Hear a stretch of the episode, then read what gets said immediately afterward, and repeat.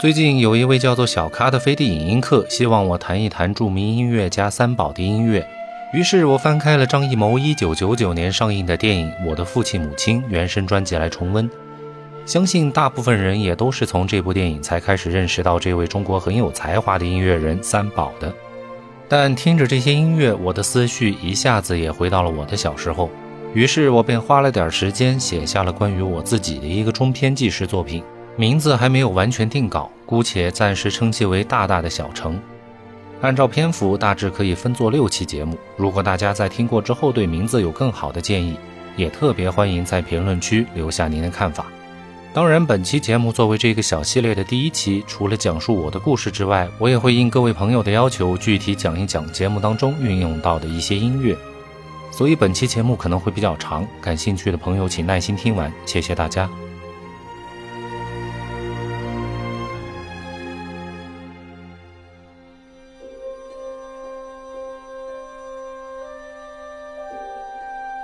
下面就开始我自己的故事。第一集，我生活在一座小城里。小城其实只是一个相对的概念，因为它毕竟还是一个省的省会城市。如果算上所有辖区面积的话，比北京还要大。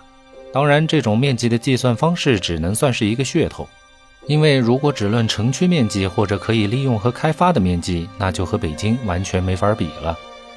何况，如果你在这个小城里去询问每一个当地的居民，他们也会对这种对比嗤之以鼻，并且他们固执地认为这个小城确实很小，三十分钟即可由东向西或者由南向北实现对穿。但在我的小时候看来，这点距离已然是遥不可及。我就出生在小城的市中心，小的时候依稀记得家里面住的都是土房子，只有两间房。这两间房还不是正儿八经的两间，而是一间土房子硬生生隔出了两层，而且这土房子也不是独门独户的，是依附在别人家的一面墙上增加了三面墙围起来的。在我们当地，把这样的房子称之为偏煞。我们的小房子两层加在一块儿，面积也是极其小的。一楼就是一个生火做饭和吃饭的地方，二楼则是睡觉起居的地方，兼顾了卧室和客厅。但其实面积很小，也就能放下一张床和一个柜子。巴掌大的店儿，愣住下了我们一家三口和外婆一共四个人。那个时候的生活挺无忧无虑的，邻居们也相互认识，出门都不用锁上，象征性的用锁扣挂上就行。当然，也不是说那个时候就没有小偷。整条巷子里时时刻刻都有邻居在，小偷什么的几乎无从下手。后来不知道什么原因，我们家的房子就被拆了。我那个时候还小，对房子的印象本就模糊，还是听父母说，房子被拆的时候也跟今天搞强拆似的，根本没有人打招呼，推土机开着就进来了。推土机把房子的一面墙推倒的时候，我和父亲在里边差点被埋，东西也砸坏了不少。后边我父亲生气极了，上去就要和推土机驾驶员打架，还是邻居和居委会的人及时赶到，才避免了一场冲突。搞清楚原委之后，才知道推土机要拆的其实是隔壁的房子，那是属于一个国有单位的宿舍，已经是危房了，得拆了重建。但推土机驾驶员却误操作，把我们家给拆了。那单位的领导来了之后，答应帮我们找房子或者是原址重建，并在此期间会提供临时的住处。事情能够得到解决固然是好的，但从那天起，属于我们自己的房子便没有了。居委会和国有单位的负责人把我们一家人临时安置到了一个不远的国营酒店住下。一开始家里人还觉得挺新鲜，毕竟那个年代住酒店的都是拿着介绍信出差的，并且有一定的级别的人才可以享受，一般的人出差都只能是住招待所的。不过您也别以为这酒店就比招待所好到哪儿去。房间其实也就是一个普通的不能再普通的房间，除了有几张床和柜子之外，啥都没有。厕所和盥洗室都是在外面公用的。有的朋友可能会问了，那这和招待所也没什么区别呀？其实本来也就是这样的，只是人家的级别就是要高一点。也可能确实有更好的房间提供给来小城出差的领导或者是外宾什么的，但是肯定与我们是无缘的，连参观一下的可能都没有。等我们在酒店安顿下来之后，新鲜劲儿很快就过去了。那么多人挤在一个小小的房间里，甭提有多难受。在我的印象里，唯一还记得的，估计也就剩下酒店那个温泉浴池了吧。那时候的小城地下水资源特别丰富，每条巷道里的人家都是靠井水生活的。以前没什么污染，井水都特别甘甜，还异常凉爽。夏天的时候，买来的水果都会放到井里泡着，很快就会像是从冰箱里拿出来的一样，冒着丝丝白气。喜欢喝啤酒的大人也会把啤酒放到井里来冰镇，据说喝的时候特别爽口。我就记得我还偷偷尝过一口，但丝毫没有任何爽口的感觉，只觉得这么难喝的东西样子还跟我撒的尿一个德行。为什么大人会喜欢呢？大人一定都是特别奇怪的动物。正因为地下水资源丰富，所以居然在市中心的位置也打出了温泉。我们临时安置的这个酒店里就有一个温泉泡池，这个泡池也是酒店唯一向市民开放的部分。我们家就住在里边，当然可以去享用，每周都可以领到每人一张的洗澡票。反正那个时候没事儿，就渴望父亲带我去泡澡，一边听着那些老人天南地北的聊天，一边自己有样学样，自己给自己搓澡。父亲是一个工人，做热处理的，日常的工作就是和那些铁疙瘩打交道，没事儿也会和同事一块儿还锻炼锻炼，所以那一身的腱子肉和电影里的史泰龙有的一拼。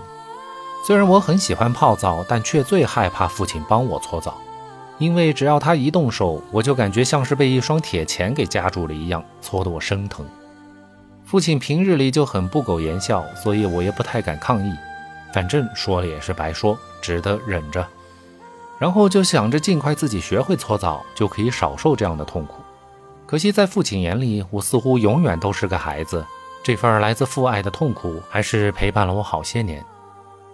很快，住在这种狭小空间里的感觉，我们一家人都受够。父亲就经常去跟国营单位的人交涉，希望能够尽早要回房子。可是国营单位带父母去看的房子都非常糟糕，要么就年久失修，要么就非常遥远。我们是坚决不同意的，便放弃了寻找现房的想法。我们就要求必须在原址给我们重建。打那以后，父母就经常回去看看我们的房子，可是一点要动工的迹象都没有。有一次，他们不知道从哪里打听到了消息，拆除我们家房子的那个国营单位就有一栋宿舍楼，就在我们家原址的隔壁。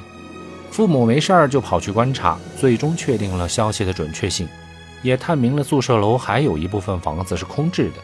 于是，在一场精心的策划下，父亲有一天用原来家里的一架木质的楼梯，爬到了这栋宿舍楼二楼一套无人居住的房子里，直接就换了锁，把我们一家人都给搬了进去。然后才到所属的单位宣布，啥时候把我们家原来的房子给建好，啥时候我们才搬出来。那个时候的人可比现在要淳朴得多。眼看着我们已经搬进去住了，就只好妥协，并很快就在我们家的原址上开始动工建新房了。要是放到今天，我都不敢想象会发生什么事情。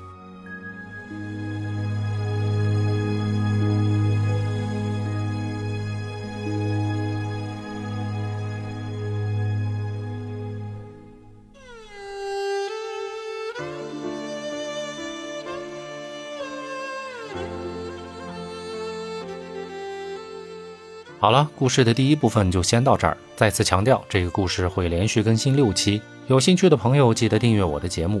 我们听音乐，讲故事，生活不仅有忙碌，更应该有丰富的内容。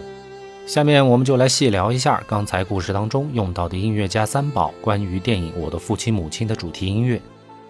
三宝老师本名纳日松，蒙古族，音乐之中经常能够让我们领略到那种大草原上不一样的宽广和寂寞。三宝老师最为人知晓的作品，可能是2004年为电视剧《金粉世家》创作的主题曲《暗香》，由著名歌星沙宝亮演唱。其扎实的音乐创作功底，提供了他横跨流行音乐、歌舞剧音乐、电影音乐以及古典音乐等所有领域。三宝老师为人极其低调，以至于很多人听过他的作品，却完全不知道作者是谁。这样的情况，一方面说明了三宝老师的作品旋律很动听，非常具有传播力。但另一个方面也道出了国内没有一个良好的艺术氛围，很少有人会关心听到的曲子作者姓甚名谁。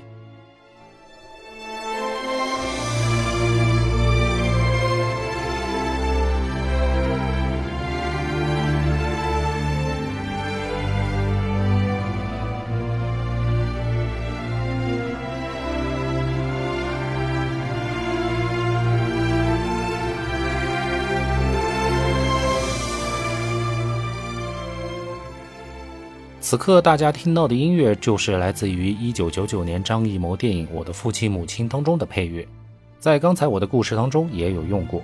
当然，我的故事是真实发生过的，没有电影当中拍的那么美。但对我来说，电影毕竟是电影，和我始终有着不可逾越的距离。而冒用三宝老师的音乐放到我的故事之上，却让我对自己的过往有了更加深刻的理解和记忆。这种记忆成为了我在这个世界上留下的淡淡的印记。于是我才写下了这些文字，好让这些淡淡的印记能够勾起更多人的时代记忆，产生出更多更美好的故事。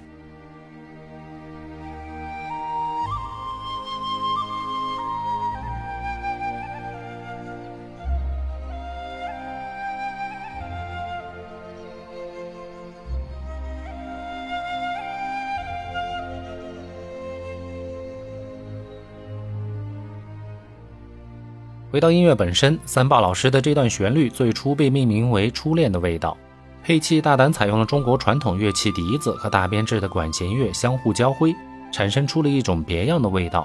旋律其实很简单，就是一段民谣的不断重复，在中后段还通过变调的方式往上面走了两个调，给人一种初恋升华成为爱情的感受。在曲子的尾段，编曲上又用人声再次完成了这组旋律，并且又上升了一个八度。完成了从甜蜜的初恋到炽热的爱恋完美的转变，最后笛子再次登场，编曲上从协奏转变成了齐奏，也就是笛子和弦乐并行的主旋律。一方面增加了结尾的一个豪华程度，另外一方面也突出了这段爱情修成正果的喜悦之情。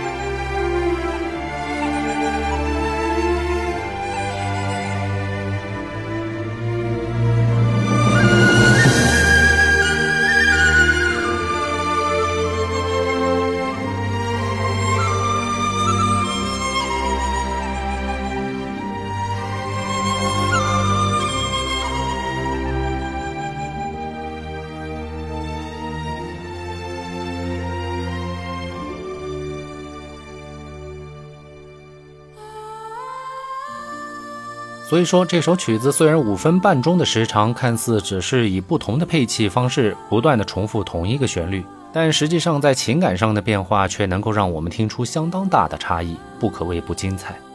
其中我觉得最美的部分，当属初恋时笛子和弦乐相互配合的协奏部分，堪称全曲的精华所在。